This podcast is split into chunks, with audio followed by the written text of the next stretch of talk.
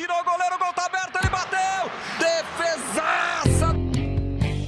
Seja bem-vindo, seja bem-vinda à segunda temporada do podcast Os Goleiros.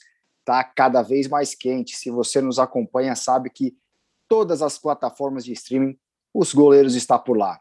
Hoje, eu, Márcio Croin, Rafael Mersur, vamos falar com um fera da posição, Roger Noronha, que tem muita, mas muita história para contar, desde a base lá no Flamengo, passou pelo Vitória da Bahia, São Paulo, Portuguesa, Santos, Botafogo, seleção sub-20.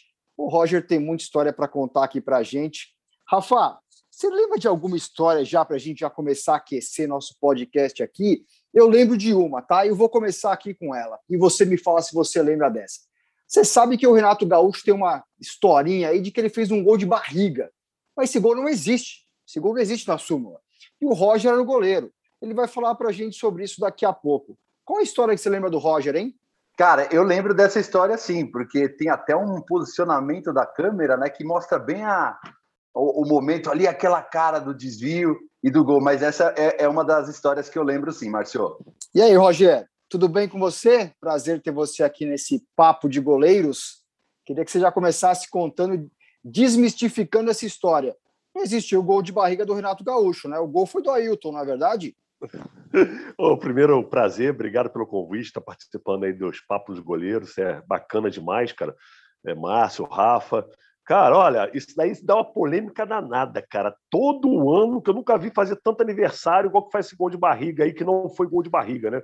Passar 20 anos, 15 anos do gol de barriga, 20 anos do gol de barriga, 30 anos. Falei, cara, pô, primeiro que não foi igual que você falou muito bem, a bela colocação. É, tem até um, um, fato interessante, Márcio e Rafa. Pô, eu, tra eu trabalhei aqui um tempo, quatro, durante quatro anos, na rádio 94 FM aqui, eu era comentarista da rádio e todo o Fla-Flu que tinha ligava a gente perturbando, cara. E eu vou te confessar uma coisa, cara. Para mim, até uns 10 anos atrás, eu tinha sofrido esse gol de barriga, cara. Aí, na Rádio 94 aqui, é, num desses jogos aí, desse, desse clássico, é, o Alexandre Viana, o saudoso Alexandre Viana, que nos deixou aí tem, tem um tempinho, cara, cara excepcional, cara, uma enciclopédia do futebol, cara, ele narrava e eu era comentarista. E no meio da transmissão, quando o cara, o tricolor me ligou tentando me sacanear, né? E o gol do barriga e tal, ele falou assim, amigo, faz um negócio, você tem internet em casa? O cara, pô, tenho. Entra aí, Federação Carioca de Futebol. Aí o cara entrou, coloca aí, 1995. Na súmula tá o gol de quem? Ele do Ailton. Pô, então para com essa palhaçada de gol de barriga, o Roger nunca tomou um gol de barriga. O Roger tomou o gol do Ailton. Falei, cara, agora que você me fala, depois de 15 anos, porra, tá de sacanagem comigo, cara. Tal. Aí depois disso, agora virou praxe. É quando me fala gol de barriga, é mentira, olha a súmula, cara. E, e, e, outra coisa interessante, que toda vez que o cara fala assim, cara, vamos filmar aqui você e o Renato Gaúcho Maracanã, relembrar o gol de barriga, fala, ó, vamos fazer o trato. Eu vou relembrar o gol de barriga aí no Maracanã, que não foi gol de barriga, mas você coloca o meu campeonato invicto em 96, que eu fui o goleiro menos vazado do campeonato carioca, o primeiro título do Romário no Flamengo. Aí o cara, ah, mas aí vai complicar. Eu falei, então não vou. E nunca fui. pô, vou falar pra derrota, né? É isso, é sensacional. É isso. E, e, era, e era um timaço do Flamengo, né? Você jogou com. Putz, ali era o melhor ataque do mundo, se eu não, não me engano, né? Aquela história é, do Sávio. Virou, é, é, virou depois o maior pesadelo do mundo, né? Os rivais fizeram a, os rivais fizeram a musiquinha. Pior pesadelo é. do mundo. Vários sábios é. do mundo. Pois é, pois é. E como que era o dia a dia com eles ali no treino, Roger? Dava para aprender um pouco com eles? É, exigia mais do goleiro, até para a gente entrar na nossa posição aqui. É, eles exigiam mais do goleiro em treinos de chute a gol. Você ficava melhor preparado com né, um, um, poderio de ataque desse? Ó, na, na, realidade, assim, cara, eu, eu sou, fui muito feliz, cara. Assim, é, não podia ter o começo de carreira melhor, né?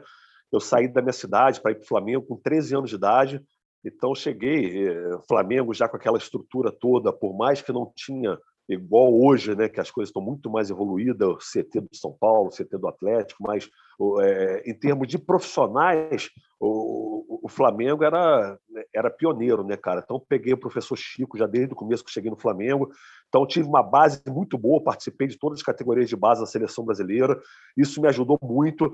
Cheguei no profissional na época do Gilmar Rinaldi, eu estava na final é, contra o Botafogo em 92, foi meu primeiro ano como profissional do Flamengo, quando é, caiu a arquibancada lá, que fatalizou alguns torcedores, infelizmente.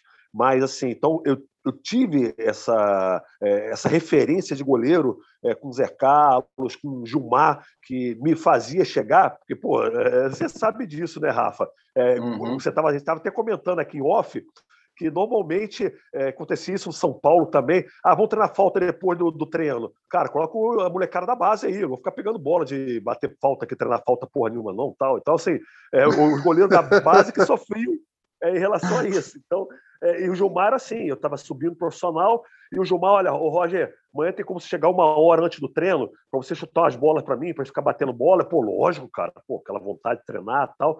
Então, eu, eu já, já, tive isso, esse privilégio de, de ser o terceiro goleiro na época do Flamengo, treinar com o Gilmar, Gilmar me pedir para mim chegar mais cedo para chutar bola para ele. E quando chegou essa época, em 95, que o Flamengo montou essa constelação aí, né, cara? Jogamos esse time com branco, depois veio Zé Maria, veio Edmundo, Sávio, Romário, Mazinho. É, quer dizer, realmente era, eram jogadores de, de, seleção brasileira, de Copa do Mundo, e você, como o Rogério sempre é, citou isso, né, cara, que os goleiros que estavam na reserva dele que fizeram se tornar o Rogério Senna que ele se tornou. E eu a mesma uhum. coisa, cara. Esse jogador, cara, eu tenho que chegar mais cedo, tenho que treinar antes, eu tenho que ser o último a sair é, de campo. E, e, e eu peguei em 95 ainda o Vanderlei Luxemburgo, né? No, no auge. No é, auge da carreira.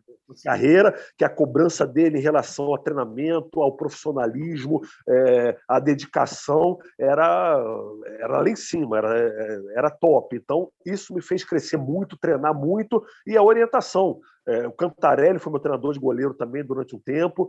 Então, é, é, é, graças a Deus, eu tive esse privilégio de só, de só treinar e ser treinado por cobras, cara. Ô, ô Roger, como é que foi esse início de carreira, cara?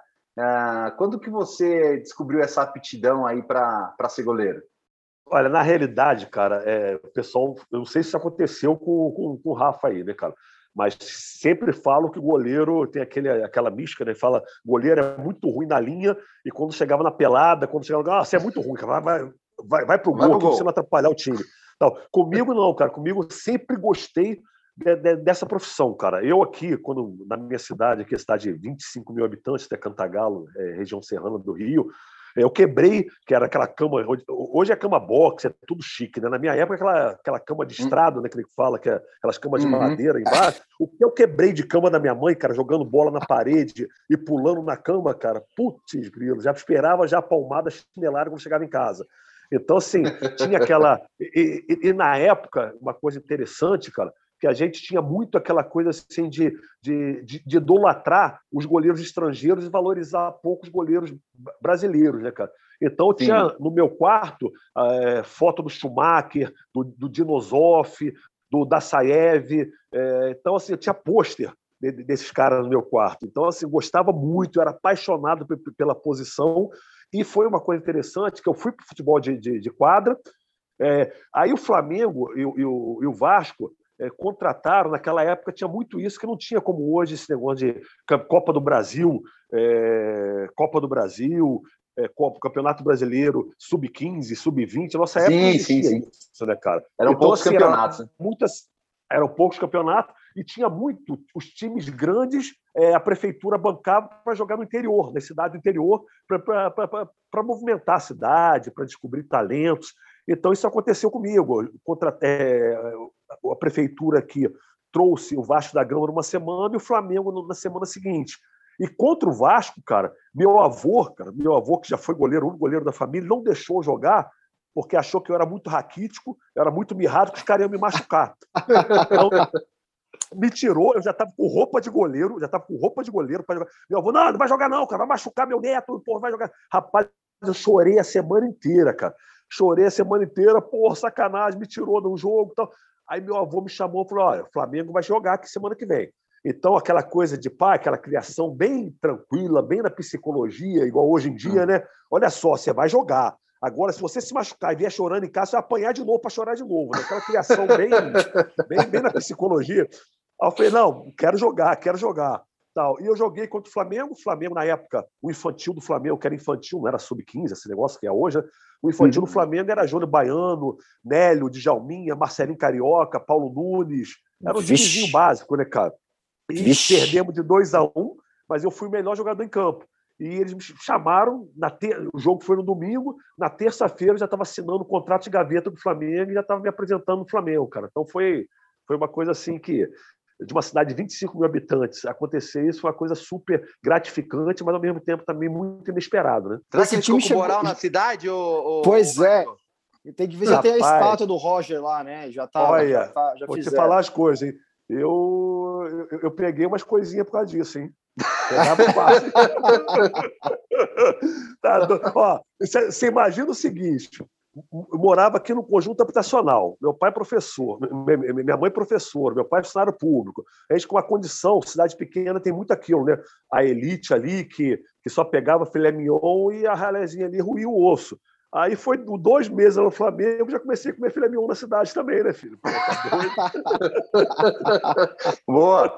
Eu já entrei naquele métier ali, velho. Estou chegando. O Roger, e diz o um negócio: essa mudança, pô, você falou um negócio super importante, que é a história de você numa, né, com uma situação mais humilde e para uma grande cidade, né, uma cidade muito maior e para um grande clube. Como que fica a cabeça nesse momento do atleta, né? Tem muita gente aqui que ouve o podcast, é, que se inspira nos goleiros, que pega tudo isso como, como base né, para sua formação, o seu sonho. Como que você fez ali para se adaptar a esse momento, distante de casa, distante da família? É, putz, é, talvez garotos numa condição muito melhor que você, aquela disputa natural, né, para você conseguir é, ascender no futebol. Como que foi tudo isso, hein? Olha, primeiro foi, é, para mim foi muito assustador na época, cara. É, por quê? Porque eu nunca tinha passado um final de semana longe dos meus pais. E, e, chegar numa cidade grande, aí eu tentei morar na concentração do Flamengo na época, em Jacarepaguá, não consegui, porque eu era muito humilde, eu era muito. É, assim, tinha vergonha de tudo, então para comer eu me alimentava mal, ficava cheio de vergonha. Pô, tentei morar na casa dos meus tios.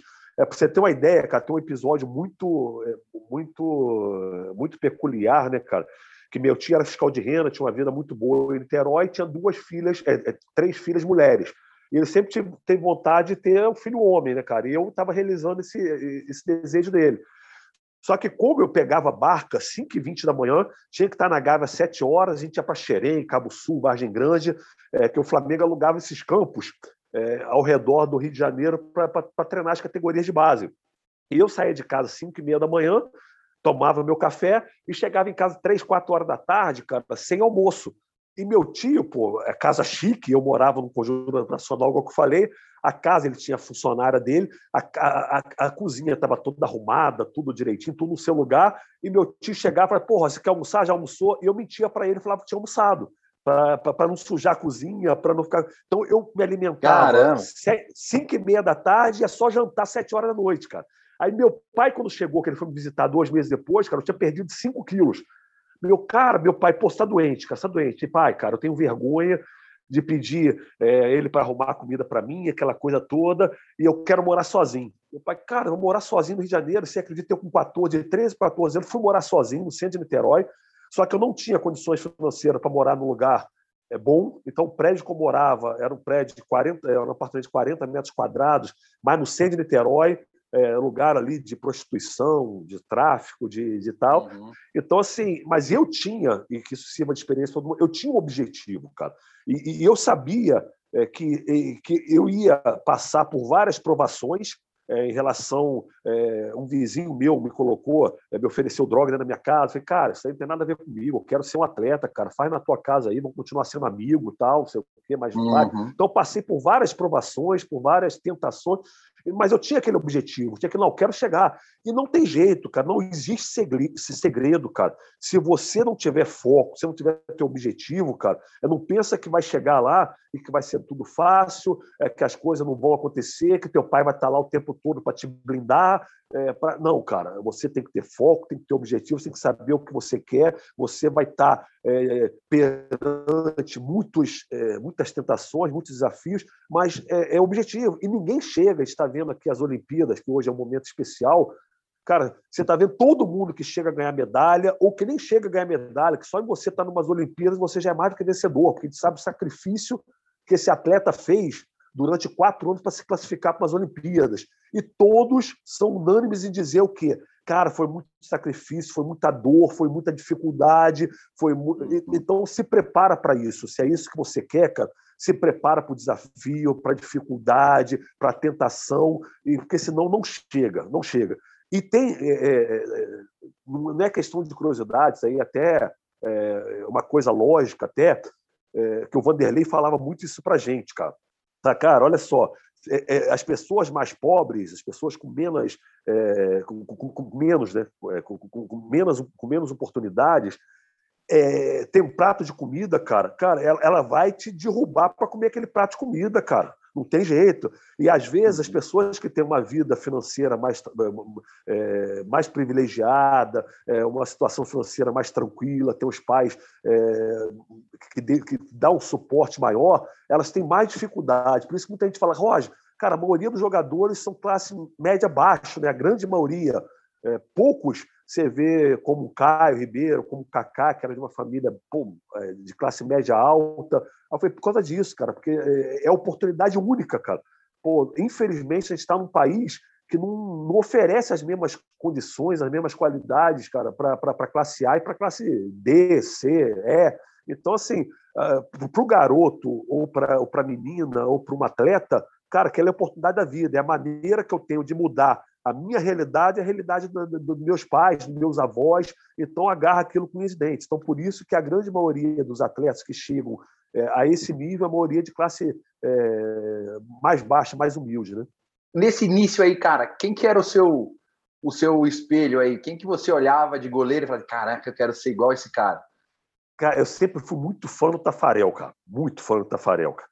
É, assim, por, por, é, pela simplicidade, que eu nunca gostei muito de goleiro muito espalhafatoso, cara. Aquele cara que pula, que rola, dá quatro cambalhotas. Cara. Então o Tafarel era muito assim, por ele não ser tão alto, tinha 1,82m, se não me falha mesmo, é, 84 ele é um cara que estava sempre bem posicionado, sempre bem colocado. Você não via ele fazendo aquela ponte maravilhosa, aquela coisa. Então, assim, eu gostava muito. Tinha o Dida também, que, que eu falei, cara, é, que era esse mesmo nível do Tafarel, que era muito profissional, não falava muito, chegava em campo resolvia. Então, sempre gostei muito desse estilo. E para mim foi uma surpresa muito grande, que poucas pessoas sabem, que eu tive o privilégio, cara, de ser convocado para uma seleção brasileira profissional. Em 1992, eu fui para a reserva do Tafarel, em País de Gales, cara, um amistoso País de Gales, e eu dividi o quarto com ele. E eu falo para todo mundo, falo, cara, se fosse hoje, cara, com essa mídia que nós temos, com essa rede social que nós temos, eu ia passar a noite toda acordada tirando selfie, cara. Se o Tafarel roncasse, se ele, se, se ele peidasse, se ele roncasse, eu ia estar filmando. Ih, Tafarel peidou, cara. Tafarel também peida, cara. Tafarel também não sei o quê. Cara, eu era tão fã dele que eu ia passar a noite toda acordado, vendo todos os movimentos dele, apostar em 5, 5 minutos, cara. Pode ter certeza. Aliás, acho que essa era a parte boa desse período pré-redes sociais, né? O que vocês conseguiam fazer de coisas diferentes, sem, sem querer se mostrar. Puxa, a resenha que você deve ter tido com o Tafarel lá, como você falou, pô, ficou marcada, né? O, o quanto que é, é, é, é o pré-jogo, né? O, o, as concentrações, etc., talvez tivessem muito mais grandes histórias para contar que ficavam com vocês, né? Sem ser exibida, né? Acho que deve ter várias para contar. E eu vou falar uma coisa para você. Então, eu vou confidenciar uma coisa aqui que eu não falei, eu acho que entrevista nenhuma. Nessa pandemia aí, a gente fez é, muitos, muito, muitas resenhas boas aí, né? Inclusive, eu estava com um programa também no YouTube, é, na São Paulo Digital, na Digital Esporte. Fiquei durante quase um ano aí fazendo, entrevistando jogadores toda semana. Então é muita resenha, né, cara? E teve um uhum. episódio que eu nunca contei para ninguém que eu dei. É, foi o único, o único jogo que eu pipoquei, cara. Aí o pessoal vai, hum. porra, jura que foi pipoquei, cara. Nós fomos jogar lá em País de Gales. É, eu era o mais novo do elenco, o, o, o time ali, porque eles me levaram para fazer igual que fizeram com o goleiro da Ponte Preta, né? para pegar a experiência igual que fizeram com o Ivan. Então, uhum. o objetivo era isso, é, era esse. Vamos preparar o Roger, Roger que veio do Mundial de Júniores, em 91, Roger foi para o pré-olímpico em 92, ali com Cafu, Roberto Carlos, é, Elber, é, Elivelton. Então, eu já tinha essa experiência na, na seleção e eles estavam me levando para a seleção profissional para pegar a experiência. Só que nós fomos jogar lá em País de Gales, cara, tava dois graus, dois graus. O elenco era Jorginho, Romário, pô, Cafu, Bebeto, Mazinho, era raiva, era, um, era melhor que tinha é, foi os bambamães, bambamães. Eu era um moleque novo. Pô, acabou o primeiro tempo, 1 a 0 os caras. Tafarel é, saiu errado numa bola lá, o cara cobriu ele, cara. E dois graus, um frio do caramba, todo de coberta no banco. Aí o Ernesto Paulo, que era o treinador que tinha substituído o Falcão, que se ele ganhasse também tinha acabado de voltar do, do, do pré-olímpico, ele falou, Roger, pô, vai aquecer, você, é, você vai entrar? Eu falei, cara, você tem certeza que você vai fazer isso comigo, cara? Ele, eu, falei, eu falei assim, cara, se quiser eu vou, mas você tem certeza, cara, dois graus, substituir Tafarel, perdendo de 1 a 0, cara. Puta, você não vai fazer isso comigo, não. Ele falou, é, melhor não, né, cara? Vou te poupar, vai não, não vai não, não vai não, não foi. Pipoquei, cara. Fala que não pipoca, não pipoca o quê, cara? Tá doido, depende das circunstâncias. Não, mas, o, o, o, Roger, às vezes o, o, o, goleiro ele pega uns rabos de foguete assim, né, cara? É uma situação de, de, de, poxa, entrar numa situação que não está muito vantajosa e é, e é só assim que, que, que surgem essas oportunidades. Como que foi, cara? Você se lembra do seu primeiro jogo profissional pelo, pelo Flamengo? Como é que foi a sensação quando você viu lá o, o seu nome? Como que foi a, o aquecimento, a preparação para isso? Você se lembra direitinho como é que foi essa, é, Ó, esse primeiro jogo profissional, cara? O primeiro foi uma furada do caramba. Foi uma furada do caramba. até postei há pouco tempo atrás aí, cara. É, a gente estava jogando contra o, contra o Corinthians no Pacaembu. No Pacaembu, não, minto. No, no, no Murumbi, estava jogando contra o Corinthians no Murumbi. É, foi em 1992. 1992. Estava jogando contra o Corinthians no, no Murumbi. Era o Viola, Marcelinho Carioca. Marcelinho Carioca estava no nosso time. O time do Flamengo era Marcelinho e Renato Gaúcho. É, é, tem até uma confusão entre os dois. Cara, é, aos, 40, aos 40, aos 35, cara, o jogo estava um a um, se eu não me falha a memória. É, eu estava no banco de reserva, aí já estava para fazer a terceira substituição. Eu já tinha tirado a atadura, na época era atadura, tinha tirado a atadura do pé, estava sem luva, sem nada. O, o, o, Gilmar, cara, me sai do gol e choca com, com, com o Viola, dá um carrinho no Viola na, na lateral direita, cara. Deu um puta carrinho no Viola e foi expulso, cara. E eu, eu sem atadura, sem nada, essa foi minha estreia, cara, é, no profissional. Aí, porra, aí o, o Júnior olhou para mim e falou: Porra, vamos, Roger, é você, cara, vamos, tem que ir, cara. Sei o que. O Carlinho olhou para mim eu tava chuteira desamarrada, sem atadura, sem meião, sem nada, sem luva. Eu coloquei rapidinho, falei, cara, não vai dar tempo de eu aquecer, não vai dar tempo de nada. Pô, falei, voou. Falei, o quê? Agora você vai pro céu, pro céu, pro inferno, cara, tem o que fazer. Pô, fui. Entrei, a perna tremendo, falei, pô, tem que ir e tal. Só que na hora, o, o mais interessante, é quando você está preparado, você está treinado, você tem uma base, né, cara? É você até você entrar ali, passa mil e uma coisa na tua cabeça. Mas depois que a bola rola, que você tá ali, cara, pô, eu falei, não tem o que fazer. Eu vou tentar me acalmar, vou tentar é, me concentrar. Pô, o Flamengo com um a menos, jogando contra o Corinthians no, no Murumbi, e, e, eu peguei duas bolas, cara, sensacionais, assim, que eu evitei a virada do Corinthians. Então, assim, foi a minha estreia. Aí a outra, que foi como titular, essa aí eu estava no banco, né? Foi minha estreia como profissional é, entrando no time do Flamengo, que também era uma seleção. E a outra foi a minha estreia mesmo como titular do Flamengo, na época do Vanderlei, em 95 já, é, que eu joguei contra o Caburé na Copa do Brasil, cara. É, aí ele me colocou como titular, ganhamos de 1 a 0 fui melhor em campo também. Aí dali em diante o Vanderlei me colocou como, como titular do Flamengo, fiquei em 95. Aí eu tive uma briga, um problema é, com o Júnior, até como, como treinador, que ele me sacou do time depois de ter sido campeão em 96, campeão invicto, ele me sacou, colocou o Zé Carlos, falecido, saudoso Zé Carlos, e eu briguei com a diretoria do Flamengo, não queria ficar mais lá, vim emprestado para São Paulo, e o São Paulo me comprou depois no final do empréstimo, cara. E no São Paulo também, nesse período, Roger, você, quando foi titular, se não me engano, foi também num rabo de foguete, né? Foi num, num jogo é, de um torneio que se eu não tiver enganado, é Copa dos Campeões. Isso. E também foi uma coisa meio maluca, assim, né? Que depois desse jogo, até o, se a história também estiver certa, e se eu estiver certo, o Rojas falou para a diretoria te comprar, te contratar, porque você ia fazer muito bem com o Rogério. Estou enganado? Exatamente, cara. Não, exatamente. Eu já estava preocupado, cara. Já estava preocupado que estava encerrando o meu contrato é, de empréstimo para São Paulo, que encerrava em julho. E o Rogério jogava até de muleta, cara. O cara não dava brecha de jeito nenhum e eu doido para mostrar futebol. o São Paulo me comprar. Eu falei, cara, não é possível que esse cara não vai deixar eu jogar, cara. Aí o Rogério foi operar o ministro, cara, né, na Copa dos Campeões, é, se eu não me engano, foi lá em Campo Grande, e a minha estreia foi contra o Santos, cara. E o Santos era Edmundo, Carlos Germano, é, Viola, é, Marcelinho Carioca, um timaço, cara. E logo no começo do jogo, o Bordão foi expulso, a gente com um a menos. Aquele jogo eu só não fiz chover, cara, porque, porque só não fiz chover porque já estava chovendo, cara. Porque, assim, cara, eu peguei de tudo. Teve uma hora que no final do jogo, o, o, o Vanderlei era o treinador do Santos e o, e o Paulo César Guzmão o treinador de goleiro do Santos. E Sim. acabou. E, e, no final do jogo, aos 44, estreando de 1 a 0, o, eu fiz duas defesas seguidas do Edmundo e eu estava fazendo cera desde, o, desde os 10 minutos do primeiro tempo, quando a gente fez o gol, né? Cada vez que saía do campo era, era um minuto, cara, para me levantar. Aí, aos 44, lá do segundo tempo, Edmundo chutou, defendia, chutou de novo, defendia, a bola foi para o escanteio, eu caí mais uma vez, depois da 15 vez, né? Aí o Edmundo chegou para mim e falou assim: Roger, cara, pode levantar, cara. Hoje a bola não entra, não, cara. Hoje a gente não consegue gol em você, não, cara. Pode levantar aí, cara. Acabou o jogo. aí, quando acabou o jogo, cara, o Vanderlei entrou em campo e o Paulo César entrado em campo, Paulo César Guzmão, falou, cara, eu nunca vi um goleiro pegar tanto uma partida igual que você fez, cara. Pô, parabéns. Aí no vestiário, o Roger falou, falou pro, Dario Pereira, que era o treinador.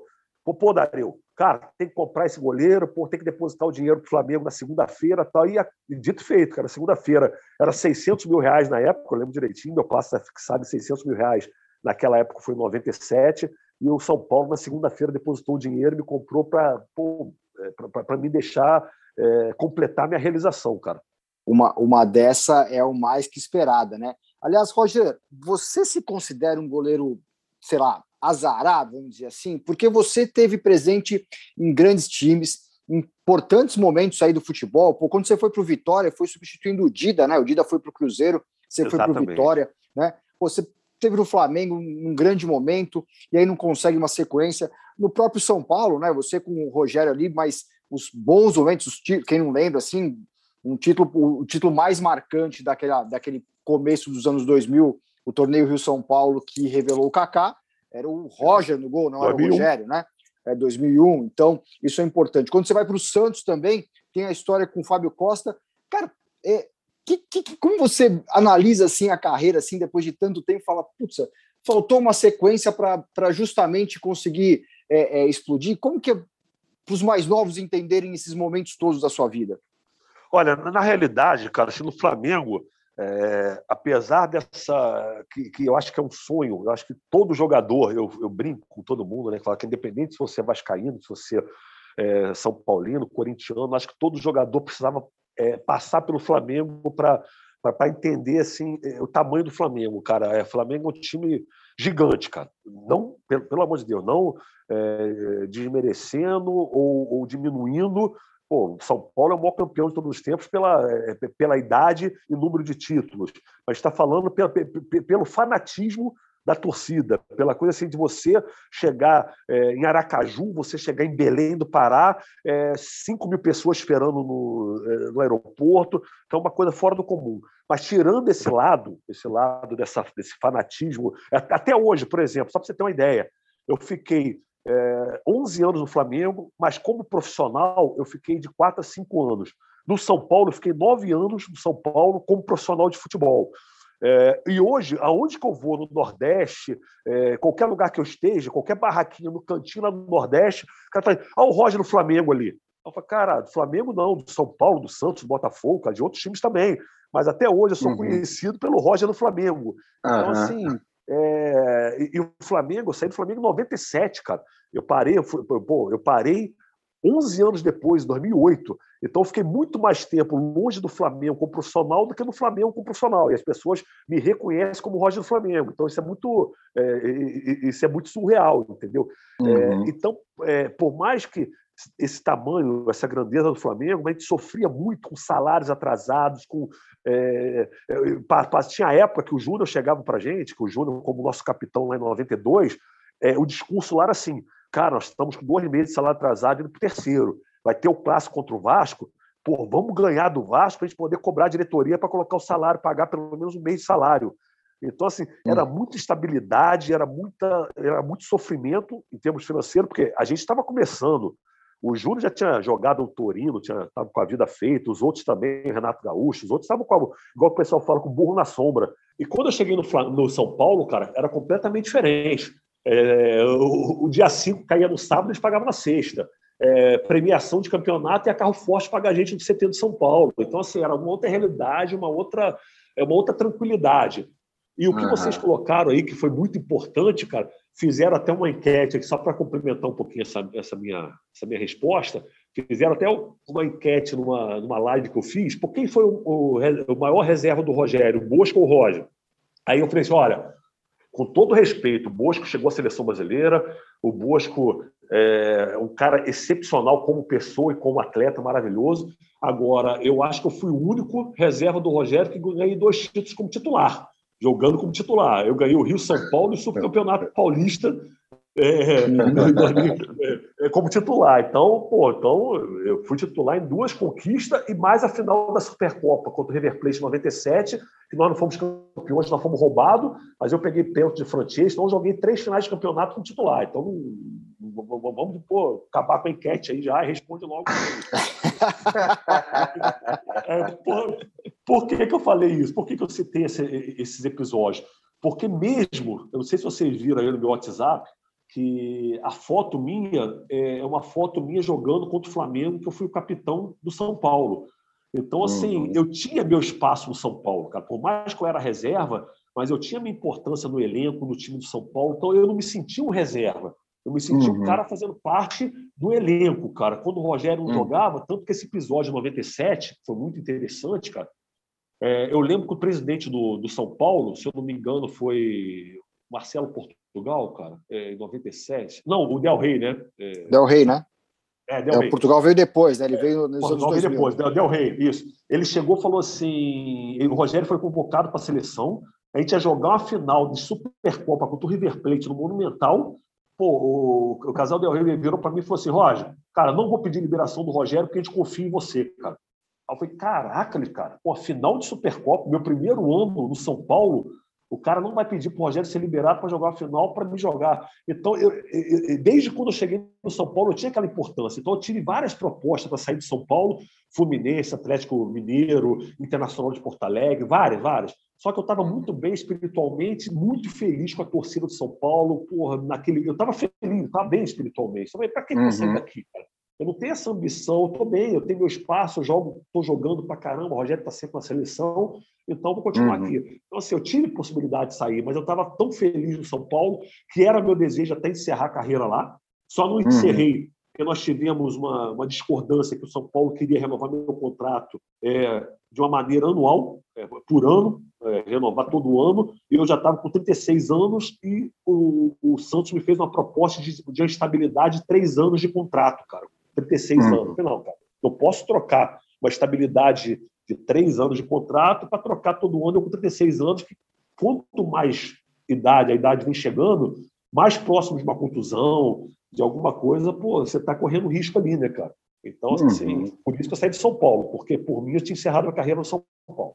A gente observa aí, às vezes, goleiro começando a ter as oportunidades mais cedo, mais, mais tarde, né? Depende muito aí, né, de, de, de casar a oportunidade com a, com a preparação.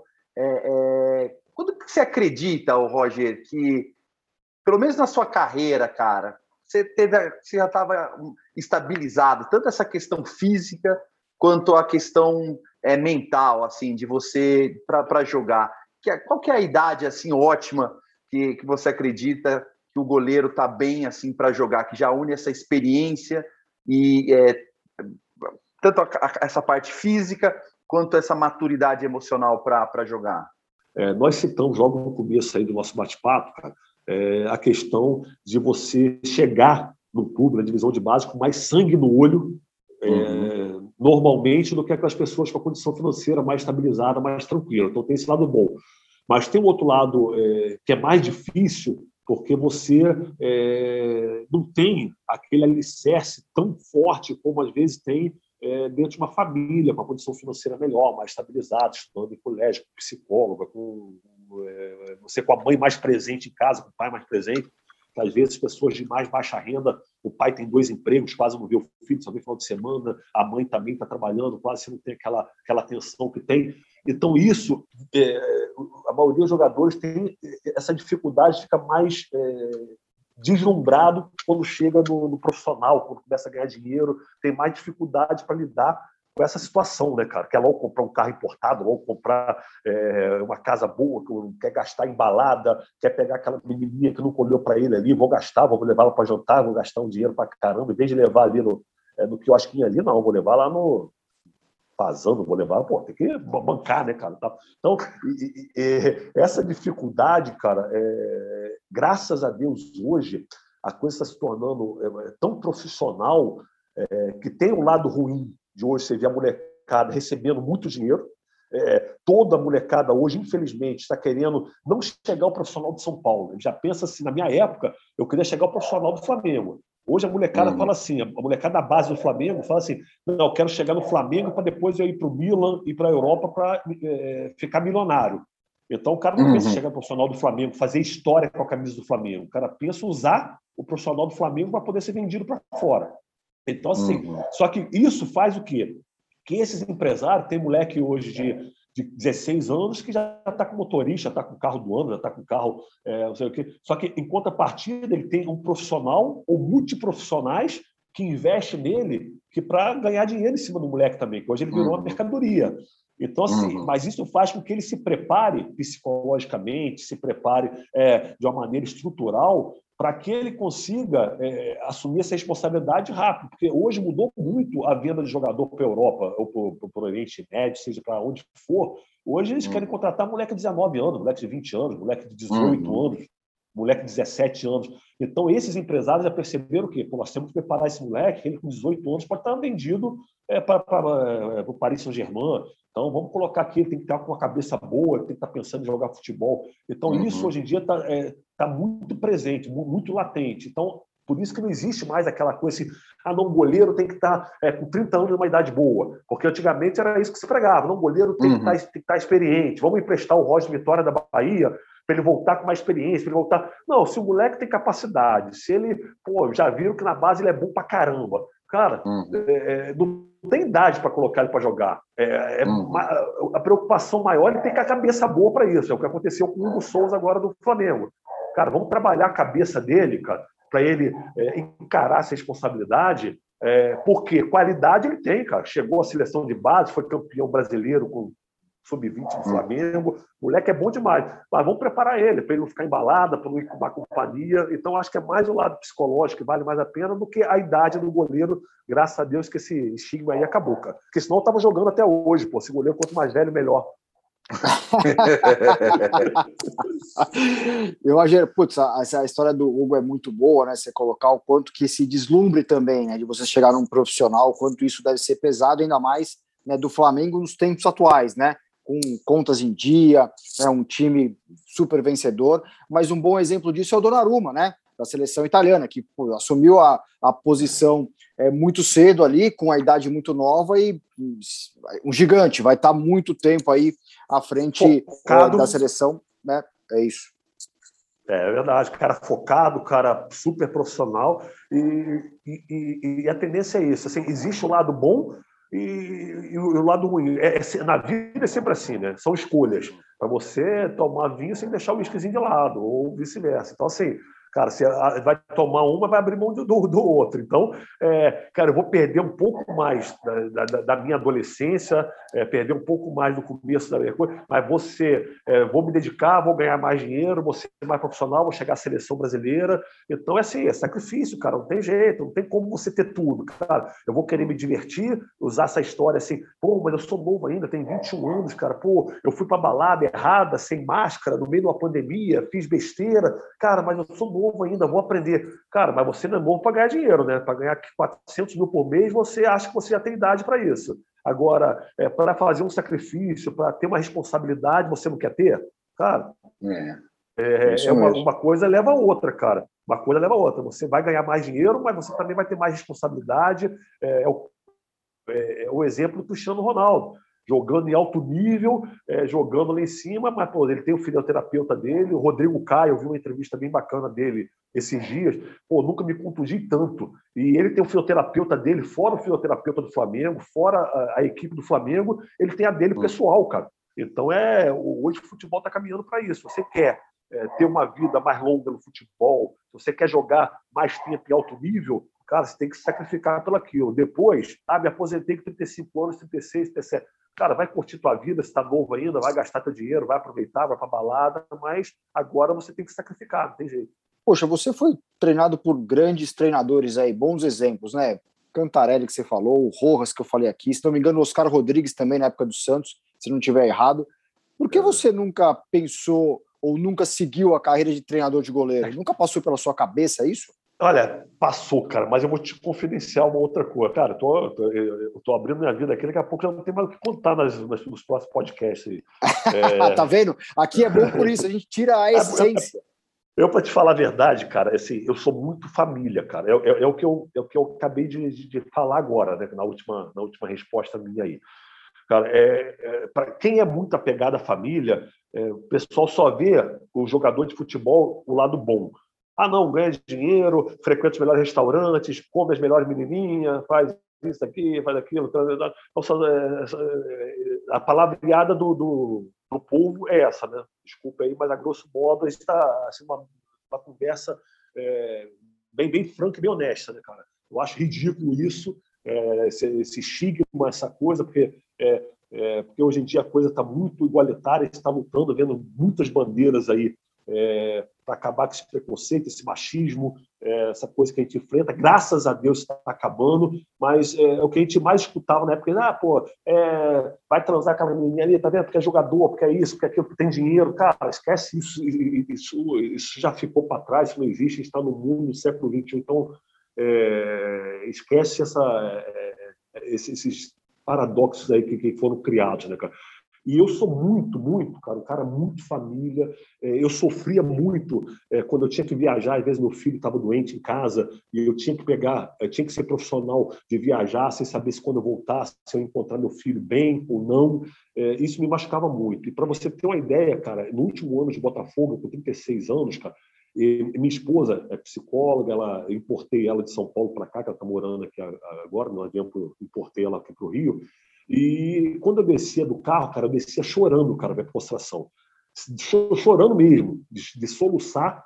Eu cara, não aguento mais ficar longe de vocês, não aguento mais ficar longe da família. Pô, tô, cara, eu quero é, ficar com vocês. E ela ficava assim, calma, cara, falta pouco, teu contrato acaba no final do ano, falta pouco, falta pouco. E quando eu parei o futebol, cara, eu tive proposta, inclusive do Cuca, Cuca, Roger, vem, vem aqui para o Atlético Mineiro, vem fazer um estágio aqui, cara, vem com a gente aqui. Eu falei, cara, não vou, não vou ficar longe da minha família, não vou ficar viajando, não vou ficar pegando avião, ficar três dias fora. É, e, e, sem, e, e, sendo bem direto, bem honesto, treinador de goleiro, treinador, cara, ele fica mais tempo ainda fora. Porque quando é, o time não está jogando, está de folga, você está treinando o terceiro reserva, você está treinando o quarto reserva, você tem que estar tá no CT. Então você tem menos tempo de folga ainda de quando você é jogador. Então, é, é, era um sacrifício que eu não naquela, naquele momento eu não estava disposto a fazer. Hoje, depois desse tempo todo em casa, aí a esposa fica assim, cara, vai fazer alguma coisa, né? Pô, já está muito tempo em casa.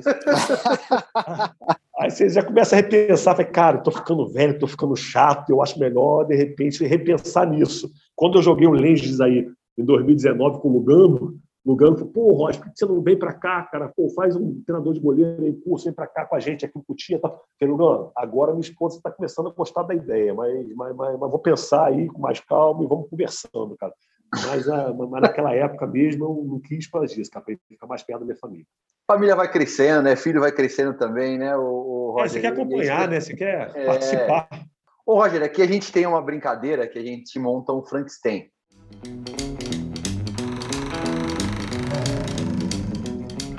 Gente, se não é o goleiro perfeito, a gente chega próximo, hein? Que é bem simples. A, a gente monta dentro, do, dentro dos quesitos.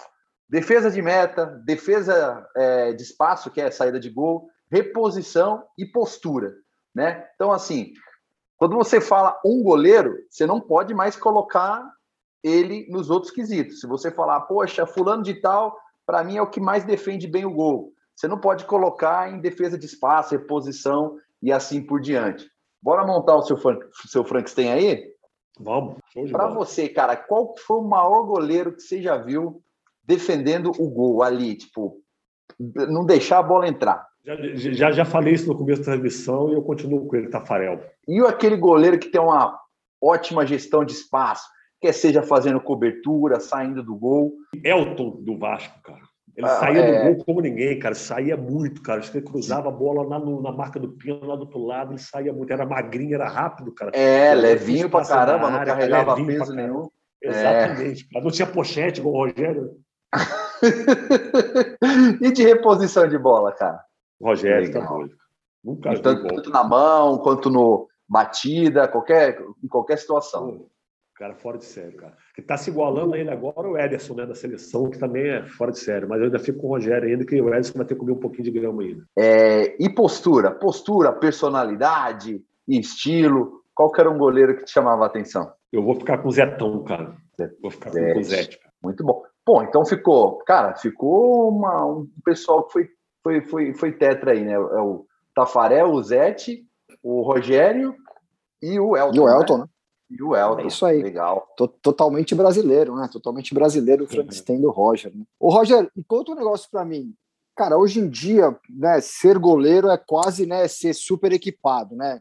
Não sei na sua época, mas eu não imagino que você não tivesse luva para dia de chuva, luva para tempo seco, palma é, é, A, palma B. Você devia ter duas luvas lá, uma para treino, uma para jogo e olhe lá, né?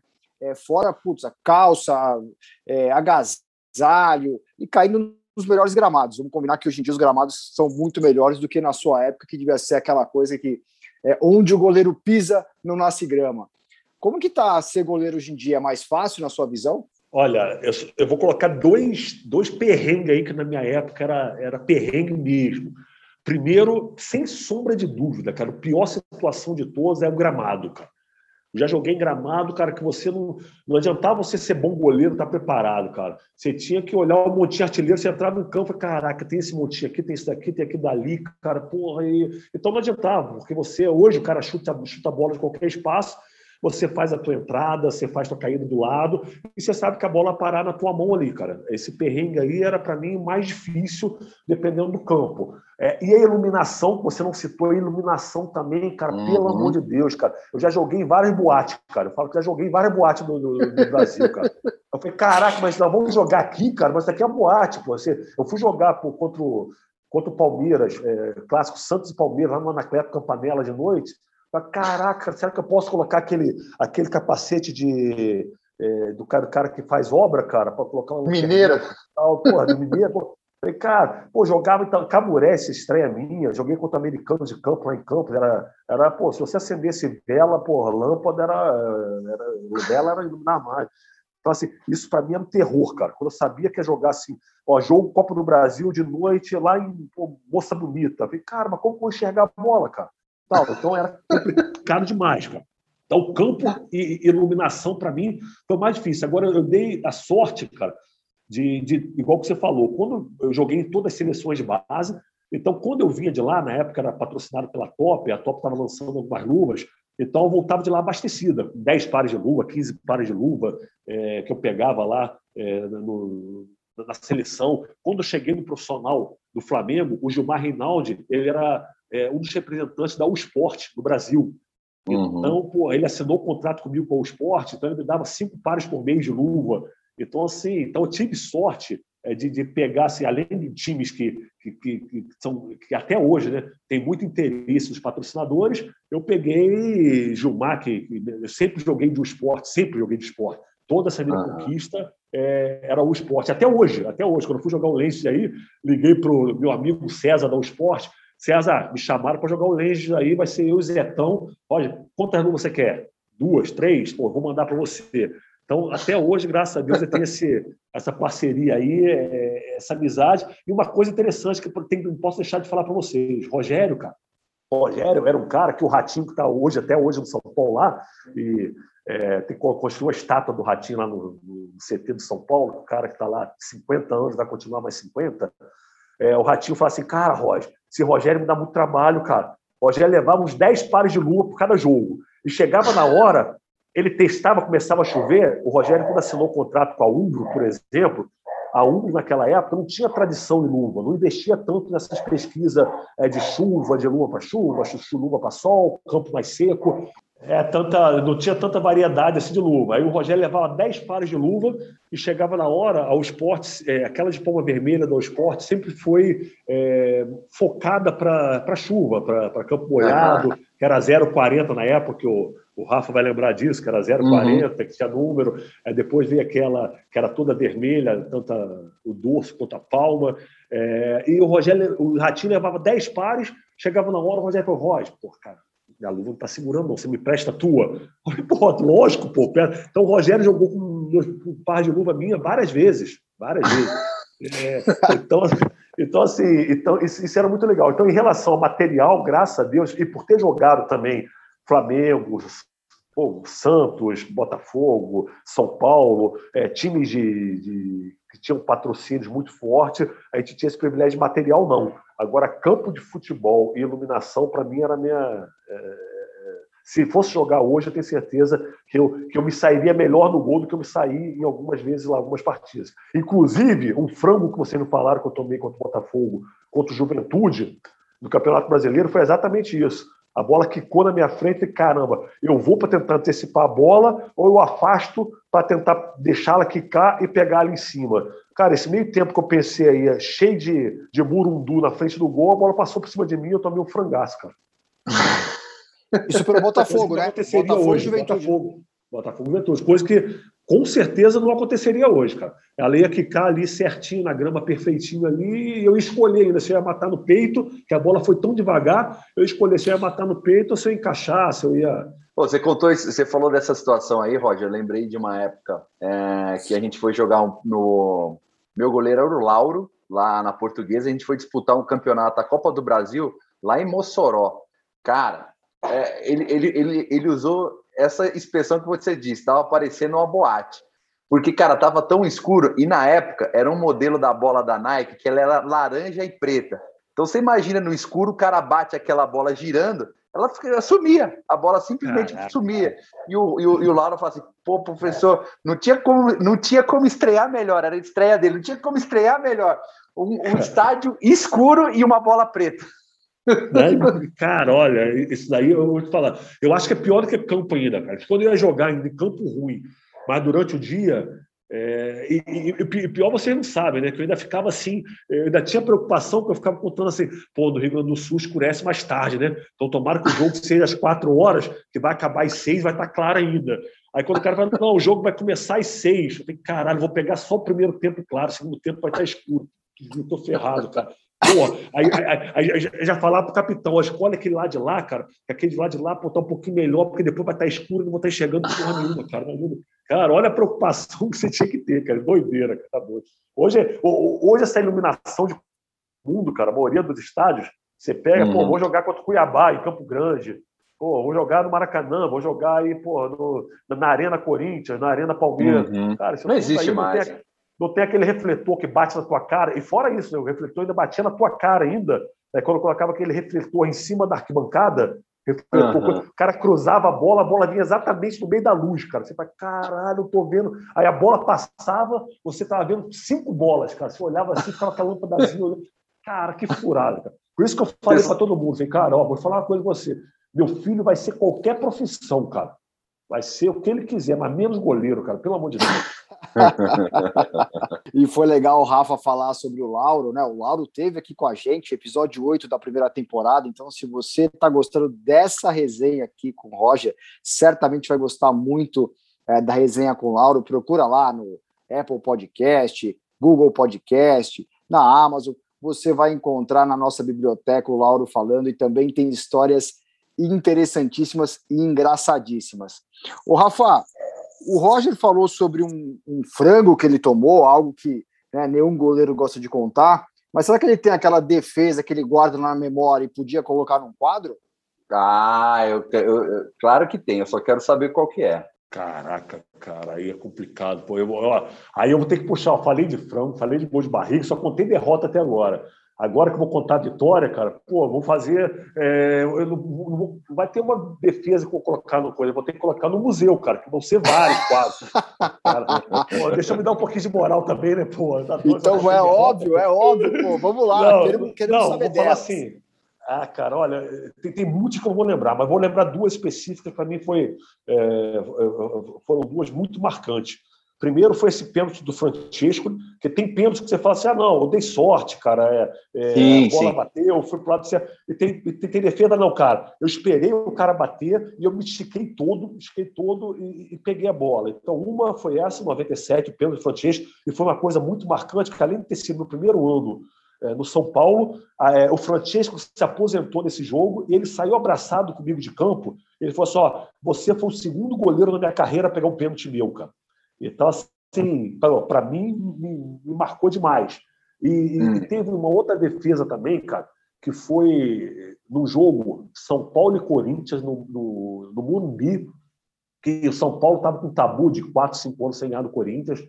É, vocês vão lembrar desse jogo, não lembro a data exata, mas vocês devem ter aí, vocês que mexem esse negócio todo aí, é, que a gente começou perdendo o jogo de 1 a 0 gol de Anderson de cabeça, o Anderson zagueiro, fez gol de cabeça para o Corinthians no primeiro tempo, ali na, uhum. logo naquele gol da saída do túnel. Aí depois nós empatamos, depois o Fábio Simplício fez no rebote do Doni, fez o gol por cima do Doni de cabeça, no rebote do Doni. Aí estava 2 a 1 um. No final do jogo, eu lembro muito dessa defesa também, porque deu uma polêmica danada com o Rogério. Foi a única discussão, a única DR que eu tive com o Rogério Senna, em, nove anos. Que aí no final do jogo, cara, estava ganhando de 2 a 1 um, o Mateus é, cruzaram uma bola e o Renato Abreu pegou o rebote, cara, chutou a bola lá no ângulo, cara. Eu fiz uma defesa de mão trocada, para mim foi uma das, melhores, uma das defesas mais bonitas que eu fiz na minha carreira, que acabou o jogo ali. E teve uma enquete depois com a torcida independente, falando, pô, é, qual goleiro está em melhor fase, o Roger ou o Rogério? Tem, quem tem que ser titular do, do, São Paulo? E deu, se eu não me engano, 70%, deu 30% ele. Aí entrevistaram ele, ah, pô, Roger, você viu a enquete independente? Ele falou, pô, nunca vi o goleiro pegar titularidade com uma defesa. Aí, assim, mas isso saiu, assim, natural, cara. Aí eu cheguei lá, pô, Rogério, cara, Pô, para mim foi falta de respeito, cara. Nunca falei isso com você. Não, Roger, pô, você sabe como é que é a imprensa, né, cara? Eles aumentaram, não foi isso que eu quis dizer, tal, tal, aquela coisa toda. É, eu falei, não, até porque sempre que eu entrei, eu sempre dei conta do recado. Não foi por essa defesa. Se tem que pegar a titularidade, é porque a torcida sabe que eu sou, já viu jogando e tal. Mas foi uma defesa que me marcou muito, cara. É, uhum. Teve uma, uma semifinal contra o Botafogo também, que o Túlio é, é, peguei duas bolas também, ele chutou, defendi, ele cabeceou, defendi, a bola bateu na trave, saiu. Enfim, mas essas duas, vamos ficar nessas duas aí, que foram duas defesas marcantes para mim. Ô, ô, Roger, e o jogo, cara? Um jogo inesquecível, um jogo que, que não sai da cabeça, cara. Para mim, cara, é, para mim foi.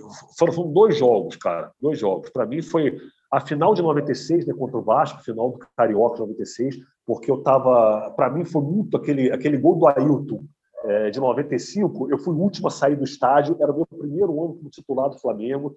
Então aquilo para mim foi muito pesado. Você, moleque novo, você coloca tudo, você aumenta a dimensão de tudo, né? É quando você toma um gol, você acha que você é o pior goleiro, quando você ganha, você não tem aquela maturidade ainda de, é, de, de, de enfrentar de uma maneira mais tranquila as frustrações. E aquilo para mim foi: caramba, minha carreira vai acabar, tomei um gol no último minuto, caramba, a carreira. Então, o campeonato de 96, campeão invicto, goleiro não vazado, para mim foi um título importantíssimo, meu primeiro título como titular do Flamengo, ainda mais depois de uma derrota de 95. Então, para mim, ali, eu acho que a minha carreira é, deu um salto muito grande. E, e o outro, sem dúvida nenhuma, foi o jogo contra o Botafogo, vocês citaram aí a final de, de 2001, porque foi minha volta para o São Paulo, que eu disputei o Campeonato Brasileiro pela Portuguesa no ano de 2000, e 2001 eu voltei para São Paulo. Então, logo na minha volta para São Paulo, que era uma coisa que eu tinha colocado, eu vou voltar para São Paulo, voltar para São Paulo. Eu fui titular nas duas partidas, tanto no Maracanã quanto é, no Morumbi, e ver o Kaká surgindo, e ver é, e sendo campeão é, com a camisa do São Paulo pela primeira vez como titular, então, para mim, foi um jogo marcante demais, cara. Muito legal. Boas lembranças mesmo, além daquela que ele falou, daquele grande jogo ali é, em 97 da Copa dos Campeões, que o Edmundo até bateu. Roger, fica tranquilo que não vai entrar, não vai entrar mais bola hoje, né? Uh, ele, ele falou a respeito do Edmundo. Você já teve algum grande rival, assim, que é uh, atacante? Uh, aquele que, poxa, cara, toda vez, todo jogo, tem aquela uma, uma disputa? Ou até vou além, qual que foi o atacante que mais te deu dor de cabeça, cara?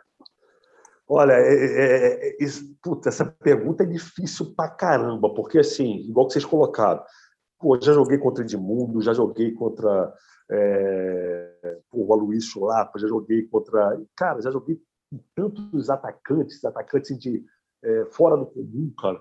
É, Dodô, França, é, muito Adriano, já peguei assim, hum. muitos craques, muitos craques que é difícil fazer. Esse daqui era demais. Agora tem, é, eu, eu, eu, vou te responder duas situações. Uma assim, o, o centroavante mais completo. Foi nem o que ganhou mais títulos, mas mais completo. Pô, eu joguei com o Romário, né? Pelo amor de Deus, eu vi o Romário. Aí eu falo assim, o centroavante que fala assim, cara, esse daqui, se não fosse as contusões que ele teve, mas para mim é um centroavante completo, cara. O Luiz Fabiano, cara.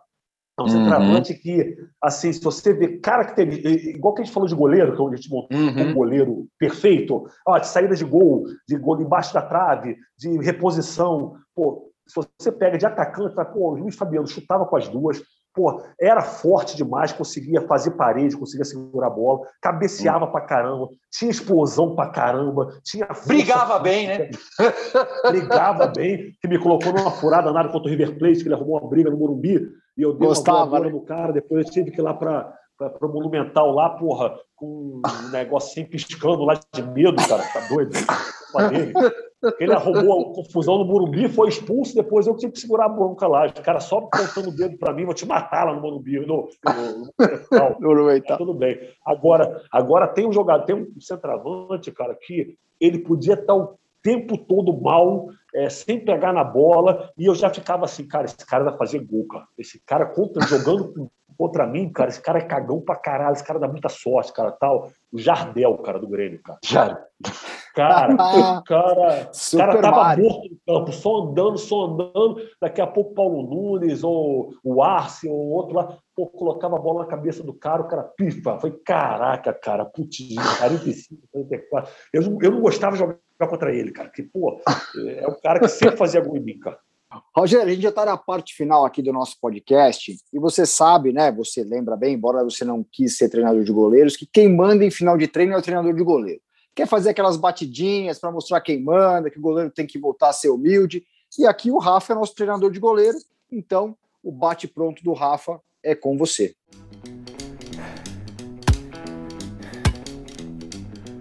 Vamos lá, Rogério. É bem simples, cara. Respeita a idade. Tá certo. É bem simples, velho. É bate pronto. Cara, não adianta nem justificar hein, aquela defesa em um tempo só. Então eu mando uma pergunta ou uma frase aqui e você já já emenda com a resposta e, e nem, nem, nem tenta consertar nada. Bora lá? Bora lá, mas você viu que eu falo pra caramba que eu sou. Pô, eu fui, fui vereador aqui. Entrei uhum. na política. Você quer que eu responda com uma frase, com uma, pô, uma, uma, palavra só? só, só, só sacanagem comigo. Só não, só não mete aquele veja bem, né? não, mas vamos lá. Não, é, é uma palavra só, Roger. Então vamos lá, cara. É uma cor, velho. Azul marinho. Um estádio. Maracanã. Um estádio ruim que você não quer voltar nunca mais. É, Pode jogar. de campo. Goleiro só é goleiro porque ele é ruim na linha? Não, nunca. Goleiro só pega pênalti porque sai antes? De jeito nenhum. Agora, a mais capiciosa, cara. O que, que você prefere? Sair de campo com a vitória, tomando um golzinho sem vergonha ou perder o jogo sendo o cara do jogo, pegando quase tudo? Perder o jogo sempre. Perder o jogo vai ser o melhor em campo. Muito bom. Boa, Rogério. Eu vou estar empregado sempre, filho. Foi sensacional, cara belíssima resenha e ó, ficou faltando muito assunto aqui para a gente conversar e vai deixar um gostinho aí, de. Né, quero voltar aqui para o podcast. Obrigado, viu? Valeu, valeu, Rafa, valeu, Márcio. Parabéns aí pelo programa de vocês, sensacional. É, goleiro tem muita resenha, né, cara? O goleiro tá sempre olhando tudo, percebendo tudo, cara. Então nós somos foda mesmo, cara. É isso. Rafa, obrigado, viu? Obrigado, Márcio, Roger. Pô, cara, prazerzaço falar contigo novamente. É, para quem não sabe, em off que a gente estava conversando, quando eu estava ali querendo ser atleta profissional, É, eu tive a oportunidade de estar de, de tá com o Roger, ele bem mais experiente que eu, né, Roger? Na época no empréstimo na portuguesa, eu lá com meus Você 17, falou que ia falar isso, cara. traíra, 17, traíra, 18 anos. Traíra. E ele mais experiente, putz, mas prazerzaço te reencontrar, conversar um pouco contigo. E brigadão aí por ter atendido o nosso pedido. E, pô, tem mais, mais muito mais assunto para uma, uma segunda vez aí, hein, Márcio? Sem dúvida nenhuma, sem dúvida nenhuma. A gente vai chamar o Roger para voltar. E eu agradeço aqui ao Alexandre Gessoni, ao Arthur Gaikoski e ao Leandro Moreira, que estão juntos com a gente no podcast Os Goleiros, e a você que sempre ouve, curte e compartilha o nosso podcast. A gente fica por aqui. Obrigado, um abraço e até a próxima. Tirou goleiro!